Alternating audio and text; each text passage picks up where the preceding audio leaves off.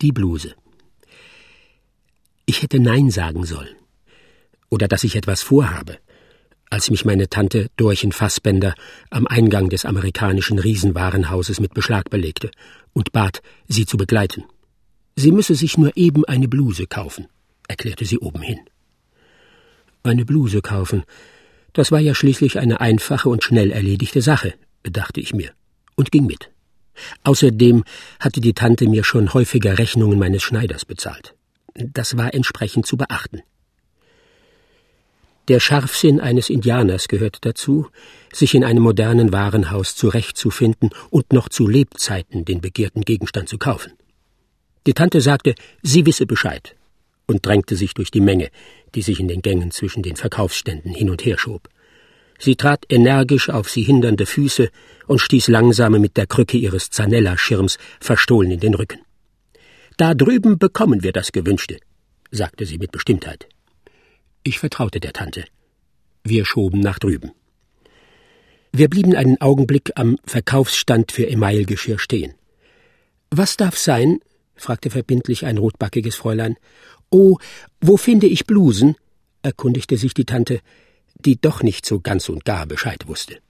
Bitte erste Etage, Aufzug, war die Antwort.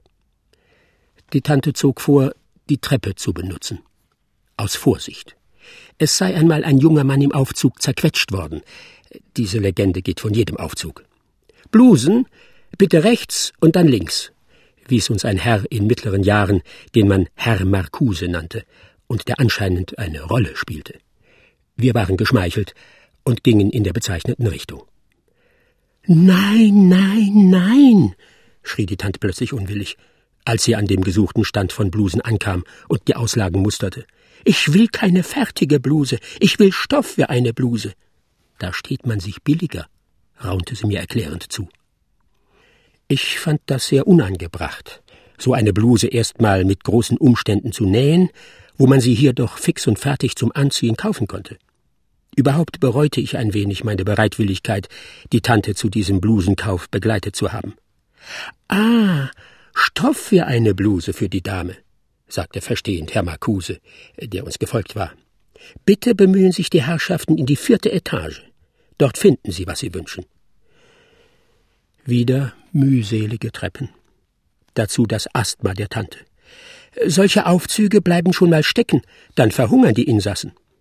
Das ist auch so eine Legende, die man sich von jedem Aufzug erzählt.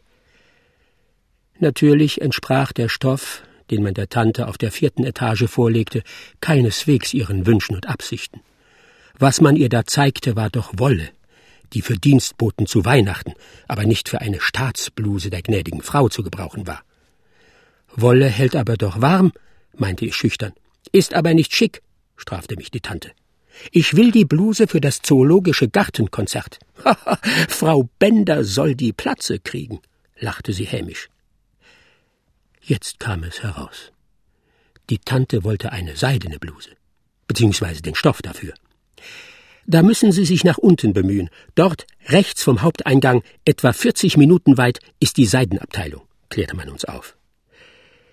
Ich sagte leise das kleine Einmaleins auf und berechnete aus dem Wachsen meines Bartes, wie lange wir uns bereits hier in dem Warenhaus befanden. Durch das Treppensteigen bekam ich ein müdes Gefühl in den Kniekehlen, wie wenn ich dreimal hintereinander das Matterhorn bestiegen hätte. Ein Klavier mit Lehrer im Rucksack. Tante Dorchen war von der stillen Resignation eines Menschen, der weiß, was er will. Ich war so zerstreut, dass ich der blondlockigen Verkäuferin der Parfümerieabteilung, wo ich immer meine Seife kaufte, in Gedanken auf das Ohrläppchen küsste. Seide dort, Blusenseide dort, zeigte ein anderer Herr Marcuse, der Kohn genannt wurde, auf eine lange Reihe Theken, hinter denen himmelhohe Regale standen. Wie in einer Bibliothek. Die Fächer waren angefüllt mit Stößen flacher Pakete. Zwischen den Regalen und den Theken waren Mädchen in Schwarz eingesperrt. Nette und weniger nette, mit Scheren an Bändern um den Hals und an der Seite einen baumelnden Abreißblock. Manche aßen verstohlen aus einem verborgenen Butterbrotpaket. Das durfte Herr Kohn nicht sehen. Aus dem Gesicht der Tante entnahm ich, dass wir nun endlich am Ziel waren. Meine Lethargie wich ein wenig. Es war aber noch nicht aller Tage Abend. O ich Kleingläubiger!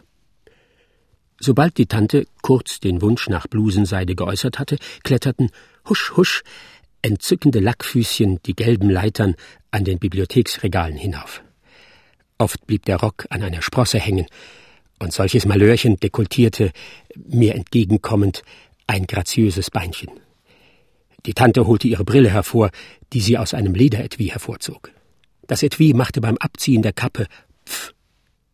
Die Tante setzte die Brille auf, nicht der Beinchen wegen, sondern um den Stoff zu prüfen. Ich putzte meinen Kneifer. Mhm. Ich musste doch der Tante behilflich sein. Immer neue Pakete wurden aufgerollt. Ein Meer von Farben ergoss sich über die Theke. Die Tante war in fieberhafter Tätigkeit. Ihr sonst bleiches Gesicht war hektisch gerötet. Die Warze an der Nase war zu einem Apfel angeschwollen. Mit zitternden Händen wühlte sie in der Seide, prüfte den Stoff und die Farbe, bat das Fräulein in Schwarz, mit dem betreffenden Stück auf die Straße zu gehen, um die Farben bei Tageslicht beurteilen zu können. Etwa tausendzweihundert Mal lief sie, begleitet von einer Verkäuferin, die immer durch eine neue ersetzt werden musste, da sie haufenweise vor Ermattung zusammenbrachen, die Strecke von der Seidenabteilung bis zum Ausgang. Ich rannte im Anfang getreu als Sachverständiger für Farben mit, verlor dann aber die Lust zu rennen, nahm mir ein Auto und fuhr neben der Tante hin und her. Alle Farben der Welt zogen vorbei. Nur kein Blau, das die Tante von vornherein nicht wünschte. Nun fiel ihr ein, dass es ein bestimmtes Blau gäbe, das ihr sehr gut zu Gesicht stehe. Ob man nicht dieses Blau habe? Einige Verkäuferinnen die aus den Strapazen der Rennerei ihr schwaches Leben gerettet hatten, schleppten sich an die Regale und erklärten mit müden Stimmen, blaue Stoffe seien auf der zehnten Etage, die Herrschaften mögen sich hinauf bemühen. Ich habe mit dem Nordpolfahrer Cook den Mount McKinley in Lackschuhen bestiegen. Jetzt schauderte mir vor der zehnten Etage. Die Tante war nicht zu bewegen, den Lift zu benutzen. Sie machte sich, trotz ihrer geschwollenen Ballen an den Treppenaufstieg zur zehnten Etage. Ich drückte mich in den Aufzug und war schnell und mühelos bald oben. Drei Wochen später kam die Tante an. Die alte, eiserne Energie, Stoff für eine Bluse zu kaufen in den Zügen. Sie erinnerte an Bismarck, wenn er etwas durchsetzen wollte. Pfadfinder wiesen uns den Weg zum blauen Stoff.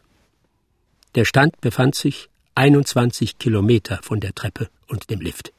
Ja, dieses Warenhaus war von enormen Dimensionen. Es stellte in seiner bebauten Fläche Elsass-Lothringen in den Schatten. Es gab etwa zehn verschiedene Blau. Natürlich mussten diese Stücke auch wieder dem Tageslicht ausgesetzt werden. Das hätte Monate gedauert, wenn die Tante die zehn Treppen hin und her gestiegen wäre. Sie wurde chloroformiert und mit dem Aufzug befördert. Endlich, es war eine Erlösung, wie etwa der Friedensschluss zu Münster nach dem Dreißigjährigen Krieg 1648, endlich fand die Tante das Blau, das ihr gut zu Gesicht stand. Sie brauchte zwei Meter fünfzig. Eilfertig nahm ein Fräulein in Schwarz einen Zollstock, um dieses Quantum abzumessen. Natürlich war das vorhandene Stück, vom Fachmann Coupon genannt, etwa 80 Zentimeter zu kurz. Die Tante stach dem Fräulein eine lange Hutnadel in das linke blaue Auge. Aber es schadete nichts, denn das Auge war aus Glas, Gott sei Dank. Nehmen Sie grün statt blau. Grün ist der Frühling und die Au, sagte eine belegte Stimme von oben, und ziemlich gereimt. Die Tante war, weil es wie eine Offenbarung war, mit Grün nunmehr einverstanden. Man stieg hinab in das Unterhaus, wo die bunten Seiten waren. Nach einem dreiwöchigen Suchen und Prüfen entschloss sie sich für Spinatgrün. Zwanzig Verkäuferinnen lagen tot am Boden, vier Ressortchefs waren völlig pathologisch geworden, ein Elektrotechniker fraß Glühbirnen. Die Tante forderte noch rote Seide als Besatz. Tableau. Ich legte mich auf den Boden und biss in die Blasen, die sich im Linoleum des Bodenbelags gebildet hatten. Die Verkäuferinnen flüchteten mit Grauen vor dem Wunsche der Tante. Ich machte mein Testament. Man probierte. Das Rot passte nicht auf das Grün. Zehn Browning-Schüsse. Zwei Verkäuferinnen tot. Vier Jahre später fand man ein passendes Stück roter Seide. Die Verkäuferin, die das Stück fand, war eine Weise. Die Tante schenkte ihr aufgeweichte Lakritze aus der warmen Tasche. Meine Augen hingen sehnsüchtig an den Lippen der Tante. Der Blusenkauf war beendet, musste sein Ende gefunden haben. Ich tor, ich war ein alter Mann geworden, und ein langer Bart hing mir über die Brust. Die Fräuleins, die die durch die Tante heraufbeschworene Katastrophe überlebt hatten, waren teilweise Urgroßmutter, andere Großmutter. Der Schlag soll mich treffen. Die Tante öffnete ihr karätiges Gebiss und stieß das eine kurze, knallende Wort wie einen gellenden Flintenschuss hervor. Knöpfe!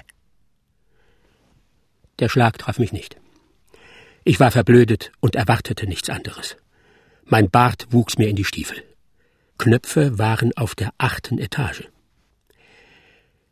Nach zwei Wochen krochen 400 Angestellte des amerikanischen Warenhauses auf dem Boden der achten Etage wie Ameisen auch unter die Schränke, um die wie Konfetti auf der ganzen Etage fußhoch durch das hysterische Herumwerfen der Kartons und durch das Platzen der Böden auf die Erde gefallenen Knöpfe aufzulesen. Die Tante trieb Nägel durch die Ösen bestimmter Knöpfe und nagelte sie auf die stramme Uniformbrust eines Liftboys. So konnte sie sehen, wie die Knöpfe wirkten. Ich war so alt geworden, dass ich von einer Joghurtfabrik als Reklamegreis zu Propagandazwecken fotografiert wurde. Die Tante konnte den gewählten Knopf nicht nehmen. Es fehlten vier am Dutzend. Sie spuckte ihr Gebiss aus. Der Boy fand einen mühelosen Tod. Die Liftführer, zehn an der Zahl, verloren den Verstand und ließen sinnlos Aufzüge auf und niederrasen, dass die Splitter flogen. Mechanische Spielwerke drehten sich selbst auf und liefen verhetzt rum. Angestellte kletterten verstört auf die Regale und die Säulen. Andere fraßen in ihrer seelischen Not Pottasche. Als die Tante nun auch noch Schweißblätter verlangte, die gerade ausgegangen waren, weil es eisiger Winter geworden war, erhob sich ein wildes Tohuwabohu. Das elektrische Licht ging aus. Alles stürzte zu der immensen vierteiligen Drehtür des Haupteingangs, und ein wildes Rasen und Drehen, in das ich auch gerissen wurde, begann. Mit einer furchtbaren Schnelligkeit kreiste die Tür. Ohren und Finger wurden von der Zentrifugalkraft abgerissen. Mir flogen die Rippen weg. Das war mein Tod. Das letzte Wort der Tante gellte mir in den Ohren. Häkchen für hinten muss ich noch haben. Das amerikanische Riesenwarenhaus ist eingefallen. Nur die rasende Drehtür mit Klumpen unzähliger Menschenleiber dreht sich noch in ihrer wilden Fahrt. Und unaufhörlich gleiten, in gefährlicher Schnelle, in ihren eisernen Führungen, die wie Türme aus dem Schutt emporragen, unzählige Aufzüge sinnlos auf und nieder. Frau Bender konnte die Platze wegen der neuen Bluse von Tante Dorche nicht kriegen. Sie ist in der Zwischenzeit an einer Bauchfellentzündung gestorben.